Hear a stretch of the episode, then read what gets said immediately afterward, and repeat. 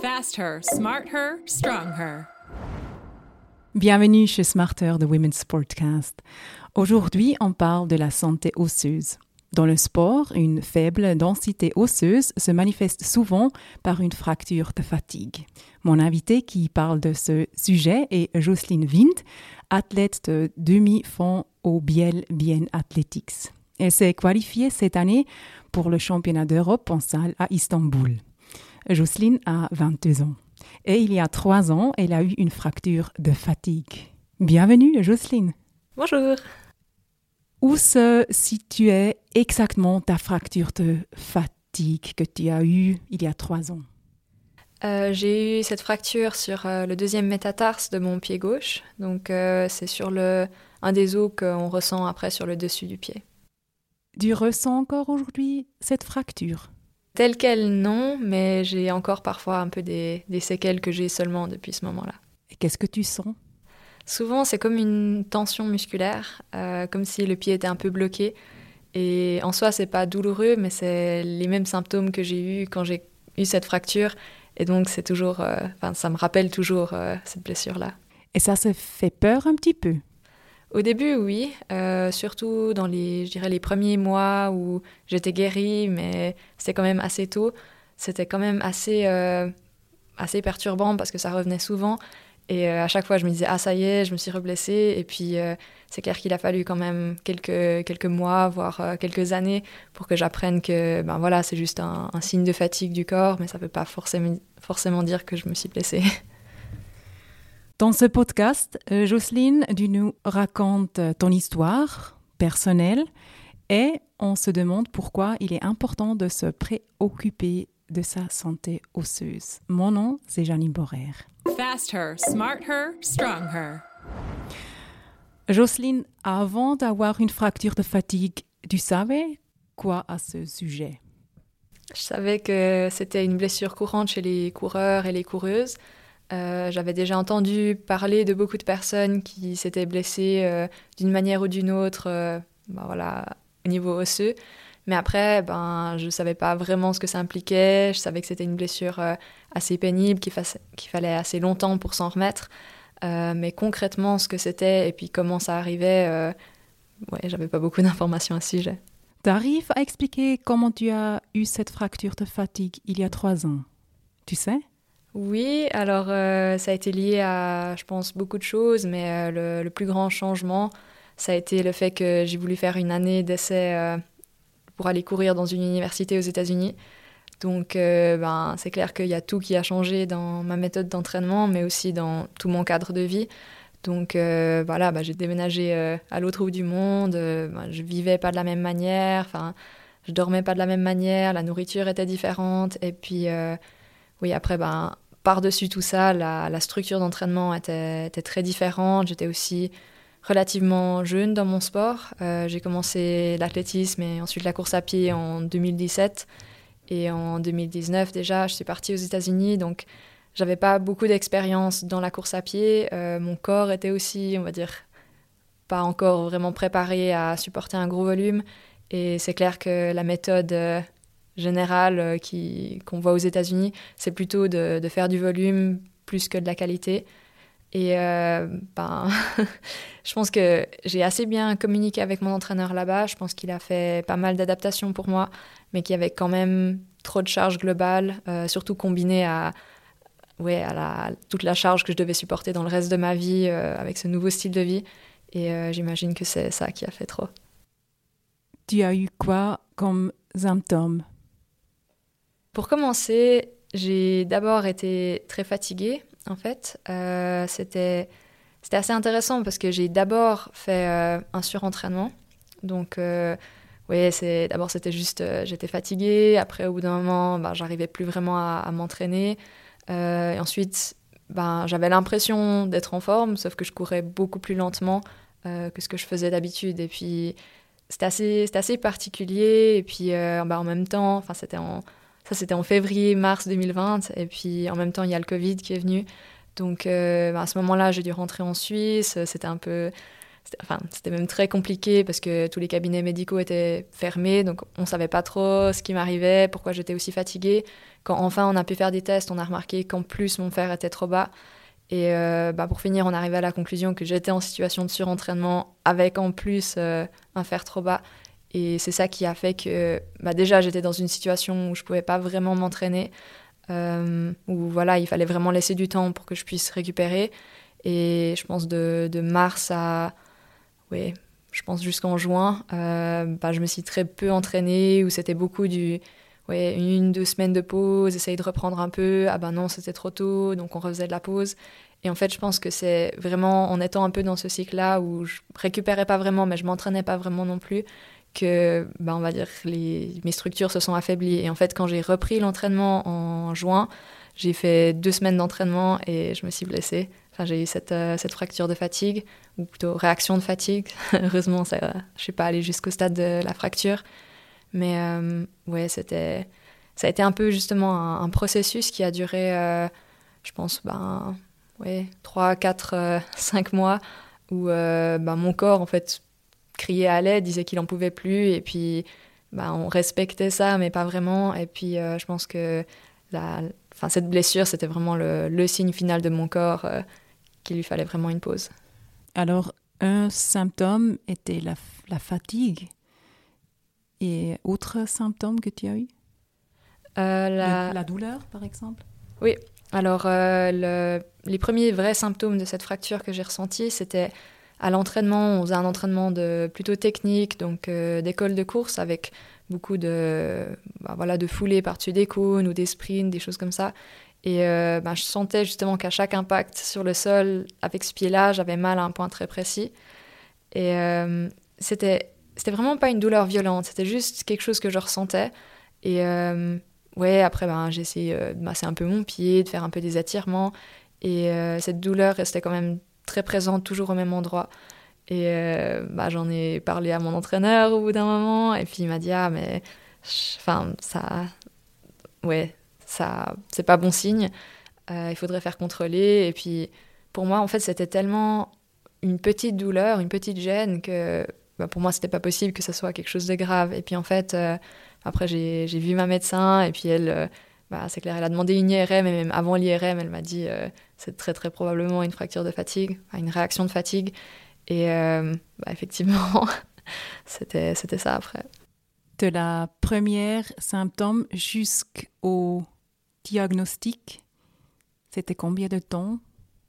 Je pense que entre cet entraînement où j'ai ressenti cette douleur au pied et euh, le diagnostic final que j'ai eu après l'IRM, il n'y a pas eu tant de temps que ça. Je pense qu'en en quelques semaines, euh, peut-être comme ça je dirais deux semaines, j'avais vraiment mon diagnostic final. Après, je pense que bah, si on regarde les mois qu'il y a eu avant, je pense que le problème était déjà clairement présent avant et pendant longtemps, j'avais pas vraiment de douleur, mais je sentais qu'il y a quelque chose qui allait pas, que mon corps répondait pas comme il était censé, censé répondre. Et puis, euh, ben, je pense que ça, c'est un peu des, des symptômes que j'ai pas su interpréter. Tu as eu le sentiment que quelque chose n'est pas très bien avec ton corps. Oui, exactement. C'était vraiment. J'avais l'impression que mon corps refusait la charge d'entraînement, que ben, dans, tous les entraînements difficiles, comme si en fait je mettais vraiment mon corps euh, ben, dans une situation dangereuse où bah, on sait qu'il y a beaucoup d'entraînements qui sont pas agréables, mais en principe, c'est c'est un peu un compromis. On sait que voilà, c'est désagréable pendant l'entraînement, mais que ça va nous faire progresser. Et puis, ça marche quand même. On arrive quand même à se pousser euh, dans nos retranchements. Et puis là, j'arrivais plus. Il y avait vraiment une sorte de, de panique profonde en fait de mon corps qui disait euh, non mais stop, je peux pas. Il n'y a pas de compromis. Euh, là, je suis je suis pas bien. Je peux pas m'entraîner. Et ben, ça, je l'ai senti. On a fait des pauses, mais je pense qu'il fallait plus que deux semaines. Tu trouves c'était aussi la pressure parce que tu étais dans les États-Unis, tu étais jeune, tu es encore jeune, mais tu étais plus jeune. Et on, sait que dans les États-Unis, les athlètes, ils sont très forts.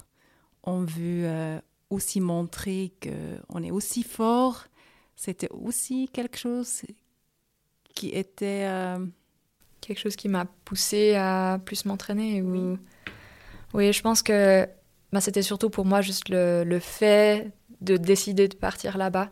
Enfin, c'était en 2019. Bah, la saison 2019, c'était ma première saison où j'ai réussi à me qualifier pour des championnats d'Europe d'athlétisme. J'étais au championnat d'Europe U20.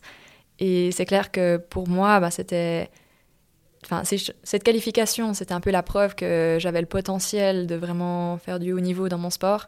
Et euh, en décidant d'aller aux États-Unis, ben, je me disais que ben, j'aurais des meilleures conditions d'entraînement là-bas. Et puis donc, je choisissais de, tout miser sur le sport. Et puis ben, qu'il fallait aussi s'entraîner en conséquence après. Donc, euh, je pense qu'il y avait clairement cette pression-là d'une part qui venait de moi, et puis ensuite, euh, bah, c'est clair que là-bas, il y a, tout pour, euh, pour se pousser. Quoi. Enfin, le, les meilleurs là-bas sont vraiment très fortes. Je pense que aussi, rien que dans le groupe d'entraînement, bah, il y a beaucoup plus de densité que ce qu'on a habituellement en Suisse. Et bah, c'est clair que ça encourage à toujours faire plus. Les gens autour de toi, est-ce qu'ils savaient quelque chose de ce diagnostic? Oui, alors euh, ça, ça c'était assez surprenant en fait aux États-Unis, mais euh, tous les athlètes étaient presque prêts à se blesser dans leurs euh, deux premières années euh, d'entraînement à l'université aux États-Unis. Et en discutant avec eux, en fait, c'était vraiment pour eux, ça faisait partie du processus. C'était un peu ah oui, ben, on s'entraîne beaucoup. Dans les deux premières années, on va se blesser, mais ensuite on reviendra plus fort et ensuite on sera capable bah, d'encaisser cette charge.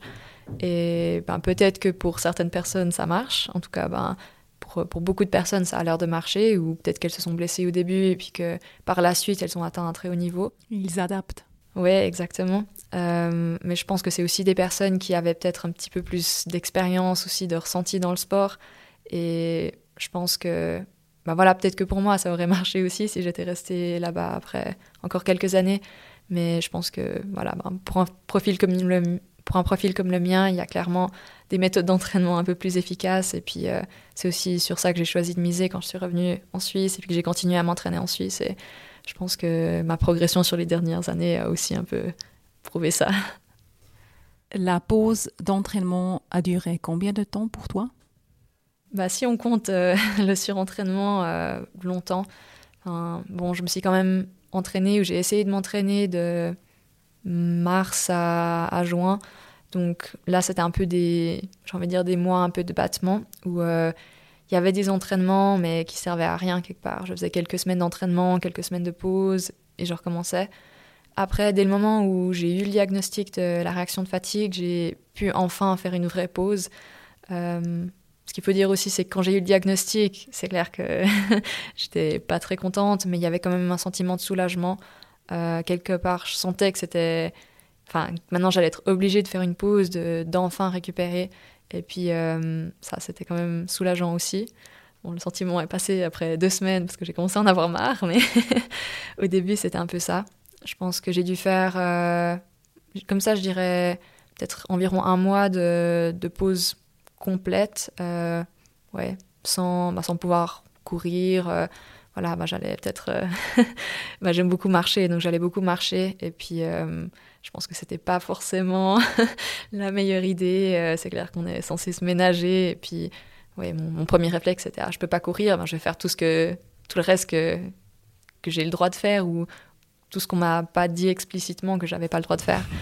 Et bon, j'ai perdu, je pense, au moins deux semaines comme ça, où voilà, après, après deux, trois semaines, on a refait un test et puis ben, c'était pas pas bon. Donc j'ai dû encore attendre euh, je pense deux semaines sans rien faire. Après j'ai pu commencer un peu les, les, entraînements sur vélo les entraînements de natation. Euh, étrangement j'avais mal à mon pied quand je nageais.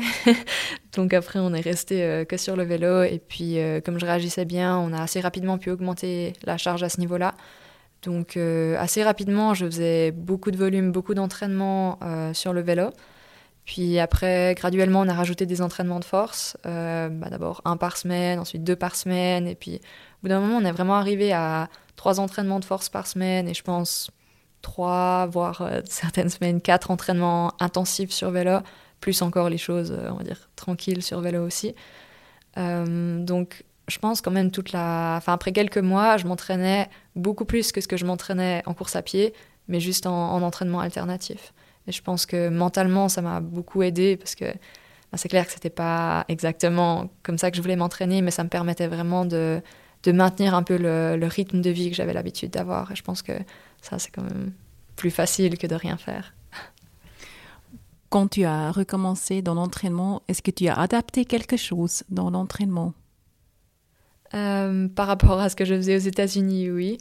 Euh, mais après, bah, la manière dont j'ai repris était quand même assez similaire à la manière dont je m'entraînais avant de partir, qui était aussi une manière euh, bah, qui avait fait ses preuves ou qui avait très bien marché jusqu'à ce que je parte aux États-Unis.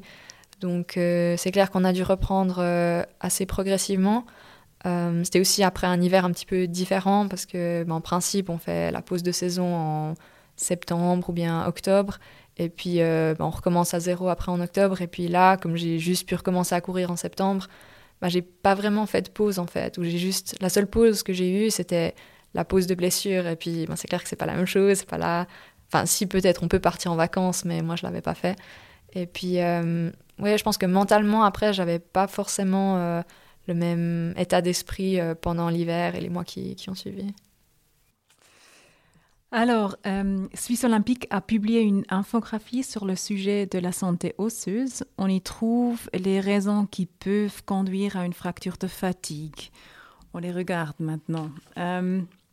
L'alimentation est un facteur de risque lorsque l'apport énergétique est trop faible.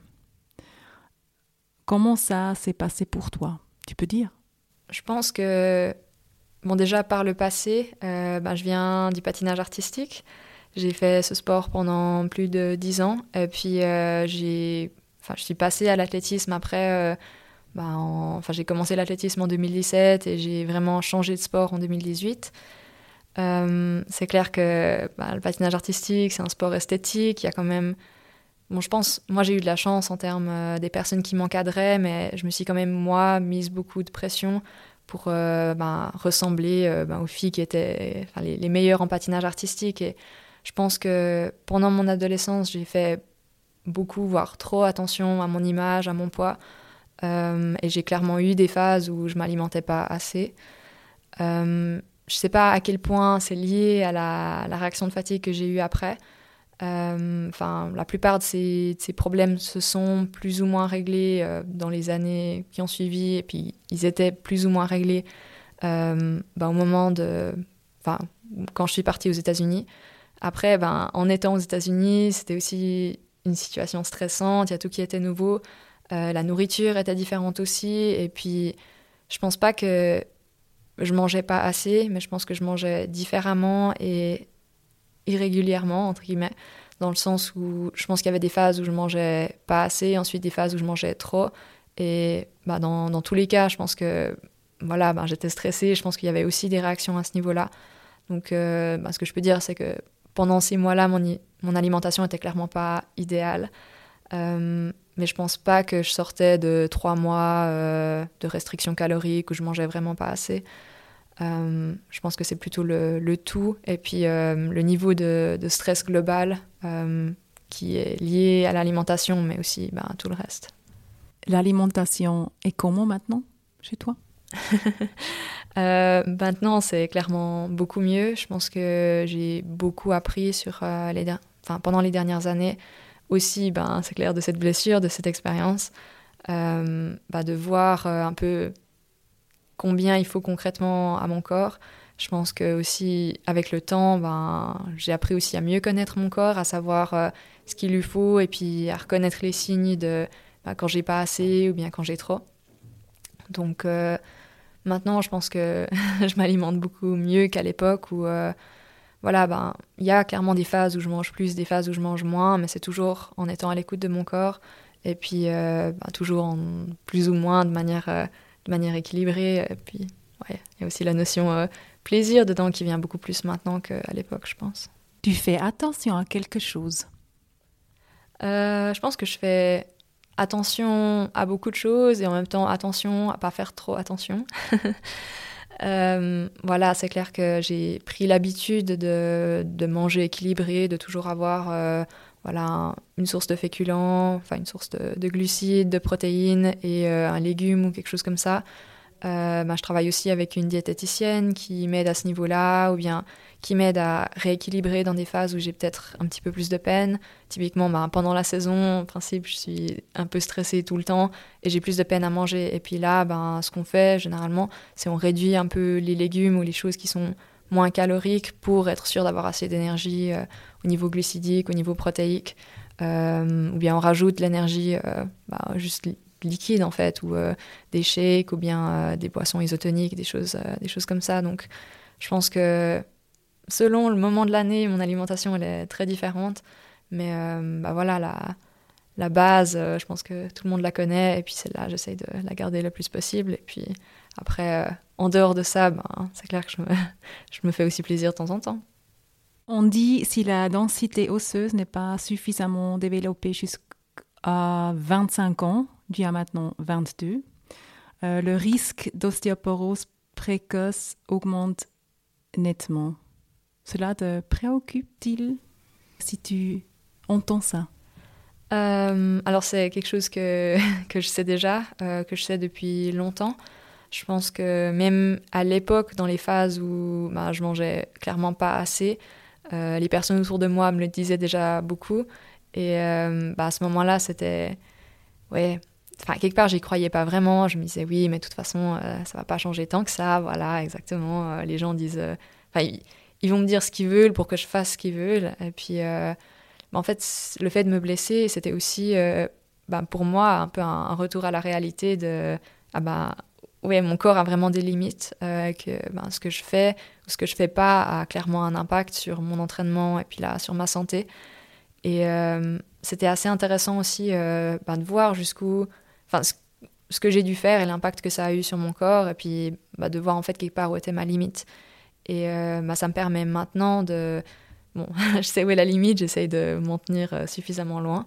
Mais euh, ouais, bah, maintenant, je pense sur les, dernières années aussi, bah, le travail que j'ai fait sur comment m'alimenter et puis comment, comment gérer en fait ma, charge, ma récupération de manière générale. je garde aussi en tête justement que bah, je peux encore profiter d'améliorer ma, ma, densité osseuse jusqu'à en tout cas 25 ans. Et bah, j'essaye d'en profiter. Le calcium, c'est un facteur aussi très important. Comment tu le fais? Tu prends le calcium extra? Euh, Pendant un moment, euh, je prenais euh, bah, justement en fait sur la, on va dire la, dernière phase de ma blessure, je prenais du calcium en supplément. Après, je l'ai pas fait très longtemps parce que, bah, en fait, enfin, ce que j'ai entendu après aussi d'un point de vue plus médical, c'est que de toute façon, il est mieux absorbé quand on le prend dans la nourriture. Et puis, oui, je pensais, enfin, voilà, les, suppléments, je pense que j'en prends déjà assez pour d'autres choses. Je voulais pas encore rajouter cela. Donc, euh, enfin, moi, je fais juste, enfin, j'essaye juste de faire attention aux produits laitiers, euh, d'en avoir en tout cas un par jour. Après, ben, c'est clair qu'il y a des jours sans, mais euh, de manière générale, quand même, de toujours avoir ben, au moins un yaourt, un peu mon, mon petit mon petit trick que j'ai pour moi-même, c'est le cappuccino. quand j'ai pas eu mon produit laitier de la journée, bah, je vais juste chercher un, un cappuccino et puis, en principe, il y a quand même euh, pas mal de lait dedans aussi. Après, je sais qu'il y a aussi du calcium dans, dans, les, enfin, dans certains légumes et puis euh, dans d'autres aliments. Euh, Surtout les légumes verts, je crois. Ouais. Mais après, personnellement, j'ai pas envie de commencer à vraiment calculer tout ce qu'il y a comme, comme minéraux, comme énergie dans tout ce que je mange. Donc, je pars du principe que bah, en mangeant équilibré régulièrement, bah, j'ai des aliments qui vont contenir ce qu'il me faut. Et puis, euh, ouais, bah, les produits laitiers, c'est, enfin, ça fait euh, en même temps euh, le calcium, les protéines, et puis c'est une, une, bonne boisson de récupération. Alors, comme ça, j'essaie de, toujours en mettre dedans, mais sinon, je dois dire que je fais pas forcément attention. Ça veut dire tu ne, tu, tu ne prends pas de suppléments comme vitamine D? Alors si, justement, ça je prends. oui, je pense que chaque hiver ou chaque automne, quand euh, je fais régulièrement des, contrôles sanguins pour vérifier justement euh, bah, le taux de fer, le taux de vitamine D. Euh, bah, ma vitamine D est toujours un peu trop basse. Je crois que c'est très courant chez, je pense, beaucoup de gens. Et bah, pour ça, en hiver, moi, je prends toujours un complément de vitamine D. Après, je sais qu'on est censé le prendre justement avec du lait ou bien, enfin, voilà, selon, selon les médecins, euh, j'ai pas toujours eu les mêmes conseils. Mais voilà, là non plus, j'ai pas trop envie de m'embêter avec ça. Donc je pars du principe que, ben oui, là, je dois prendre un supplément et ben, je le prends ouais, comme, comme on me le, conseille, en tout cas, comme le conseille mon médecin. mais sans non plus commencer à faire attention à combien j'en ai, à quel moment, avec quoi est-ce que je le mange. Et puis voilà, je pense que c'est bien, c'est bien d'avoir un médecin qui s'occupe de ça. et puis euh, bah, après, voilà, de, de, garder ça en tête, mais pas de faire une fixette dessus non plus. Tu fais quelque chose en particulier pour augmenter ta densité osseuse? Alors, une action particulière, euh, non. Je pense que de toute façon, c'est pas quelque chose qui peut être, euh, qui peut être amélioré juste en faisant, en faisant quelque chose ou en mangeant quelque chose. après, je pense que ça fait partie de on va dire de la, progression naturelle quand on passe euh, bah, d'un athlète junior à un athlète élite. Euh, bah, on va augmenter, ouais, c'est clair, on va augmenter la charge, le volume, mais surtout on veut augmenter la récupération. Et bah, ce que j'ai appris sur euh, la dernière année, en étant maintenant je fais une année professionnelle pour mon sport, j'ai appris justement que bah, la charge, quand elle augmente beaucoup, ben, c'est clair, c'est beaucoup plus dur pour le corps. Et puis, je sens aussi beaucoup mieux les, les signaux de mon corps quand je suis fatiguée, quand, quand j'ai besoin de dormir, quand j'ai besoin de manger.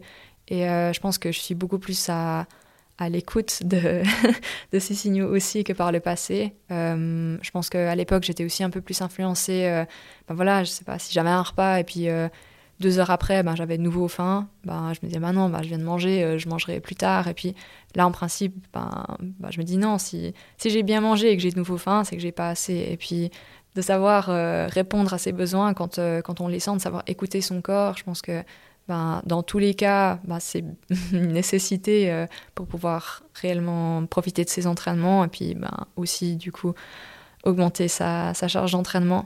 Mais euh, bah, automatiquement, bah, c'est aussi bon pour le corps. Et puis, euh, on fait régulièrement avec euh, le cadre national des, des DEXA, donc des examens de composition corporelle, où on peut voir ouais, le taux de masse musculaire, masse grasse, et puis aussi la densité osseuse. Et bah, on va dire, en suivant cette logique-là, bah, sur les dernières années, j'ai pu plus ou moins constamment augmenter ma densité osseuse. Donc, je pense que quand on fait bien les choses, il y a tout qui va dans la bonne direction. On dit que la musculation et les sauts sont bons pour la construction osseuse. Tu fais les sauts. la musculation, je crois, du fait. Oui, euh, les sauts aussi. Donc, euh, je pense déjà de base, euh, bah voilà, je fais du demi-fond. Dans le demi-fond, il y a différentes approches. Il y a certains entraîneurs qui vont faire une approche un peu plus kilométrage et un peu moins force-vitesse. je pense que j'ai une approche qui est quand même relativement axée euh, force-vitesse. Je suis aussi quelqu'un qui, on va dire, mes points forts sont beaucoup dans, dans ma force, dans ma résistance. Et puis, euh, ben, on joue beaucoup avec ça aussi euh, ben, dans mon entraînement et puis pour que je puisse performer au meilleur niveau. Donc, de manière générale, j'ai beaucoup d'entraînements de force et régulièrement des entraînements de saut. plutôt les sauts en période de compétition pour être plus euh, dans l'explosivité, dans la vitesse. Euh, mais de manière générale, j'en fais quand même régulièrement.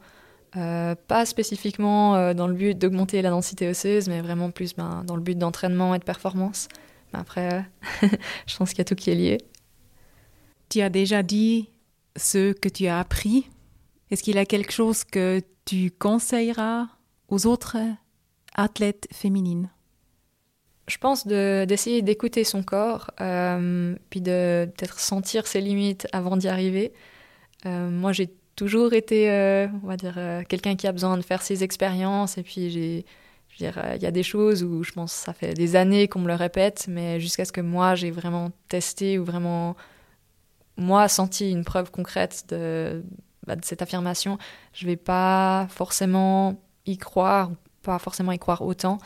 Et bah voilà, moi j'ai été quelque part obligée de me blesser pour euh, comprendre un peu euh, où étaient les limites de mon corps.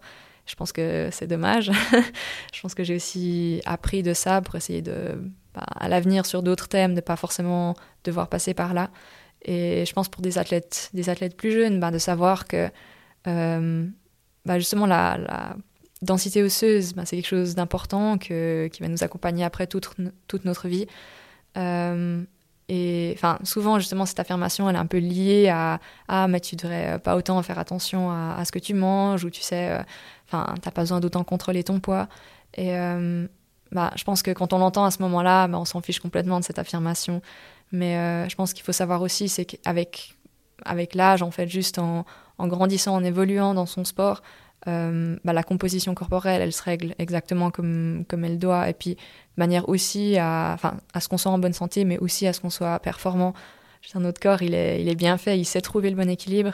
Et puis, si on l'écoute, on arrive généralement à, trouver justement une manière de, on va dire, d'avoir l'image qu'on veut ou bien qu'on qu'on aimerait avoir, euh, mais de manière saine aussi. Et puis, je pense que c'est quelque chose d'important euh, bah, qu'on néglige souvent quand on est un peu plus jeune.